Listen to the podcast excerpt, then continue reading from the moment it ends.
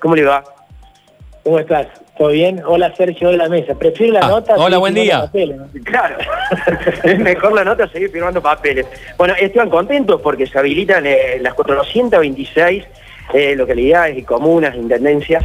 Eh, bueno, eh, la apertura de bares y la apertura de restaurantes, algo que los comerciantes golpeados ya, venían de un año golpeado, más la pandemia, muchos cerraron. Eh, ¿Cuál es ese protocolo que se va a instrumentar? Sí, primero realmente expresarte lo que bien planteás. Eh, está muy contento el sector, un sector que es de los más golpeados de la economía provincial, un sector que ha hecho las cosas muy bien porque venimos trabajando hace 50 días eh, a nivel nacional y provincial con un protocolo que tiene arraigado el sentido común, que tiene arraiga- arraigada la responsabilidad de salud pública como columna vertebral.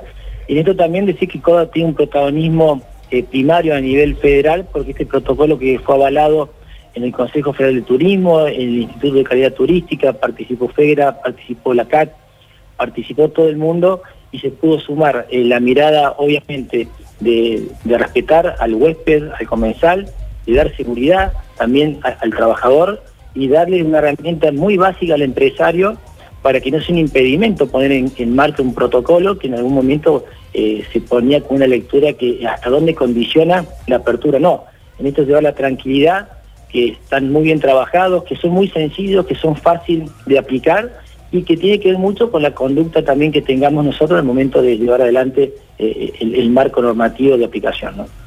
Sergio Luchi los escucha Esteban. Buen día, Esteban, ¿cómo va?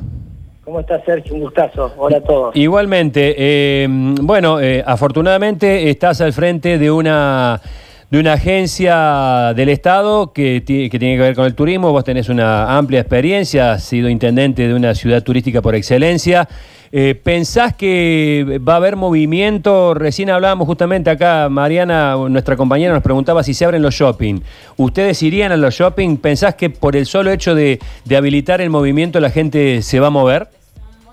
Sí, primero está muy bien la pregunta, que es lo que tenemos que aclarar de entrada. Acá tenemos que tomarlo no con una lectura turística, sino como de un rubro económico comercial que, Claro. tiene apertura y que se va a arraigar en el uso y el usufructo, digamos, de los vecinos del lugar. O sea, esto no habilita a transitar de una ciudad a la otra, sigue el mismo marco reglamentario que el COE ha instituido en todo el territorio provincial, ya sea para zonas blancas, para zonas rojas y también obviamente que no se aplica en Córdoba Capital. Por eso, si bien es muy importante para el sector esta primera etapa de esta apertura, tenemos que decir permanentemente y aceitar el, discurso y la dialéctica para que quienes nos están escuchando sepa que esto no da una herramienta de tránsito en la provincia, ¿no? Esteban, ¿cómo le va? Luchi Baños lo saluda. Eh, Hola, ¿cómo estás? ¿Por dónde va a venir eh, el impacto o lo que se viene? Porque aquí vamos, estamos hablando de estos lugares que van a tener que atender a menos personas, ¿no? Menos cantidad de mesas, con otros protocolos que, o sea, eh, ¿cómo va a actuar el Estado, eh, especialmente de la cartera en la cual está usted para ayudar? Porque va a ser diferente el escenario en el cual se van a posicionar. Sí, eh, obviamente que impacta en la densidad ocupacional, eh, porque se, se basa en esta medida de, de aislamiento que tenemos que tener de distancia básica en nuestra vida, en nuestra conducta diaria, que lo vemos en otros reglamentos y también en lugares privados o públicos cuando hoy eh, tenemos acciones que tienen que ver con nuestra vida diaria. O sea, la columna vertebral son 2 metros 25 metros cuadrados eh, circulables a, la- a la relación de una persona. O sea, esto es eh, sine qua non, esto es vinculante. Y también la distancia entre silla y silla, que se debe eh, respetar una distancia de un metro cincuenta. Siempre hablando dentro del mismo marco, digamos, de, de distancia. Eh, todos los circuitos que tienen que ver con la manipulación de alimentos o el ingreso y el egreso de tanto del huésped, del comensal o del empleado, tiene una, actitud similar a, todo lo vigente que estamos llevando adelante en otros protocolos. Por eso también, no solamente en esto llevar a la responsabilidad del cumplimiento, porque es un protocolo muy básico en la exigencia y después las medidas que se pueden sumar o no dependen del privado, pero como siempre plantea el gobernador, nosotros eh, partimos de una cuarentena muy restringida a un marco de flexibilización y en esto cuando vamos a ir mudando el marco normativo vamos sumando en nuestra comunidad las medidas de autocuidarnos y ser responsables con nuestra comunidad en sí, ¿no? Claro, la, digo, la, la ecuación cerrará Al principio me Eh, va a En esto, va el sinceramiento total, ¿no? Eh, Mm. Obviamente estamos parados para dar eh, actividad a nuestro sector que está muy golpeado, pero seguimos siempre mirando más que la rentabilidad en mantener un marco de salud, en, aplicar los protocolos y los espacios físicos que se van a poner eh, en, en- en posibilidad de, de tener algún tipo de actividad económica. Eso sigue siendo la columna vertebral. Solo que te puedo comentar en voz alta y esta herramienta puede servir a intendentes y presidentes comunales que por un lado van a tener la autonomía horaria y eso es importante porque pueden provocar, porque el reglamento habla de un día de, de poder eh, trabajar reservas, entonces cuando más amplio sea el marco horario van a poder hacerlo escalonado.